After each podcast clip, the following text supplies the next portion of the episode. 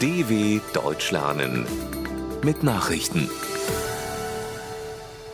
Montag, 22.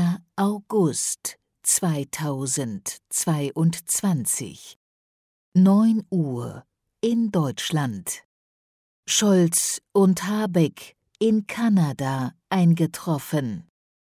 Mit einem dreitägigen Kanada-Besuch möchte Bundeskanzler Olaf Scholz die Wirtschaftsbeziehungen zum zweitgrößten Staat der Welt stärken.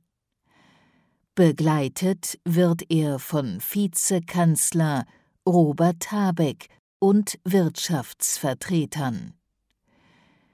Im Mittelpunkt der Gespräche dürften Energie- und Rohstofflieferungen nach Deutschland stehen. Mit dem kanadischen Ministerpräsidenten Justin Trudeau will Scholz auch über die weitere Unterstützung der von Russland angegriffenen Ukraine und über den künftigen Umgang mit China beraten. Es ist der bisher längste Antrittsbesuch des Kanzlers in einem einzelnen Land. Westen sorgt sich um ukrainisches AKW. Angesichts anhaltender Angriffe auf das Gelände des ukrainischen Atomkraftwerks Saporischja haben Deutschland, Frankreich Großbritannien und die USA eine rasche Inspektion durch die Internationale Atomenergiebehörde verlangt. Zugleich riefen Kanzler Olaf Scholz, US-Präsident Joe Biden, dessen französischer Kollege Emmanuel Macron und der britische Premier Boris Johnson zur militärischen Zurückhaltung in der Umgebung des AKW auf. Das größte Atomkraftwerk Europas ist seit März von der russischen Armee besetzt. Seit Ende Juli wurde die Anlage wiederholt beschossen. Zelensky befürchtet russischen Schauprozess. Der ukrainische Präsident Volodymyr Zelensky hat Russland davor gewarnt, Soldaten seines Landes anlässlich des ukrainischen Unabhängigkeitstages vor Gericht zu stellen. Das wäre eine Grenze, ab der keine Verhandlungen mehr möglich seien, erklärte er in einer neuen Videoansprache.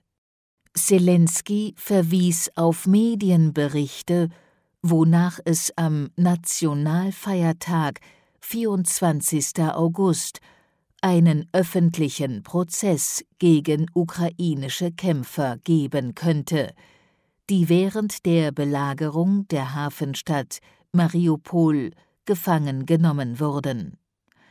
Das wäre verabscheuungswürdig, betonte der Staatschef größtes Sommermanöver von USA und Südkorea seit Jahren.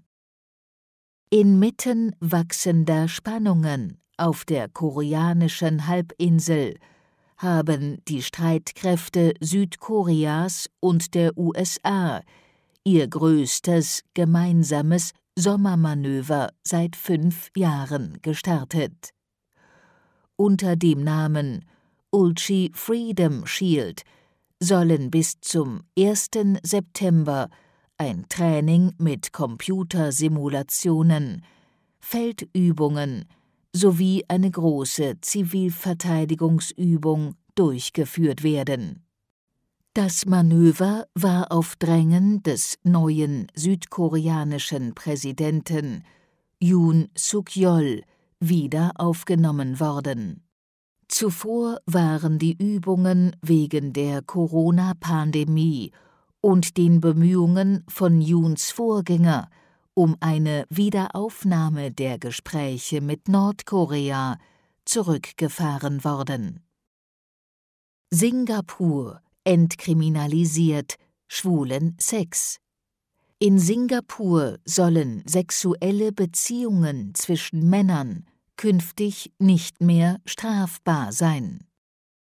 Regierungschef Li Xianlong kündigte die baldige Abschaffung eines Gesetzes an, das noch aus der britischen Kolonialzeit stammt. Er glaube, dass sich die Situation seit 2007, als sich die damalige Regierung für eine Beibehaltung des Paragraphen entschied, geändert habe, sagte Lee. Homosexuelle würden mittlerweile von der Gesellschaft besser akzeptiert. Die Definition der Institution Ehe bleibe aber unberührt. Singapur erkenne nur die Ehe zwischen einer Frau und einem Mann an, stellte der Premier klar. Erdrutsch tötet Pilger im Irak. Nach dem teilweisen Einsturz eines schiitischen Schreins im Zentralirak haben Rettungskräfte die Leichen von fünf Pilgern in den Trümmern gefunden. Einige Menschen konnten lebend geborgen werden. Das von Fels umgebene Heiligtum in der Provinz Kerbela war zuvor von einem Erdrutsch getroffen worden. Der Schrein zieht jedes Jahr tausende Pilger an. Es ist Imam Ali gewidmet, dem Schwiegersohn des Propheten Mohammed. Soweit die Meldungen vom 22.08.2022. dw.com/langsame Nachrichten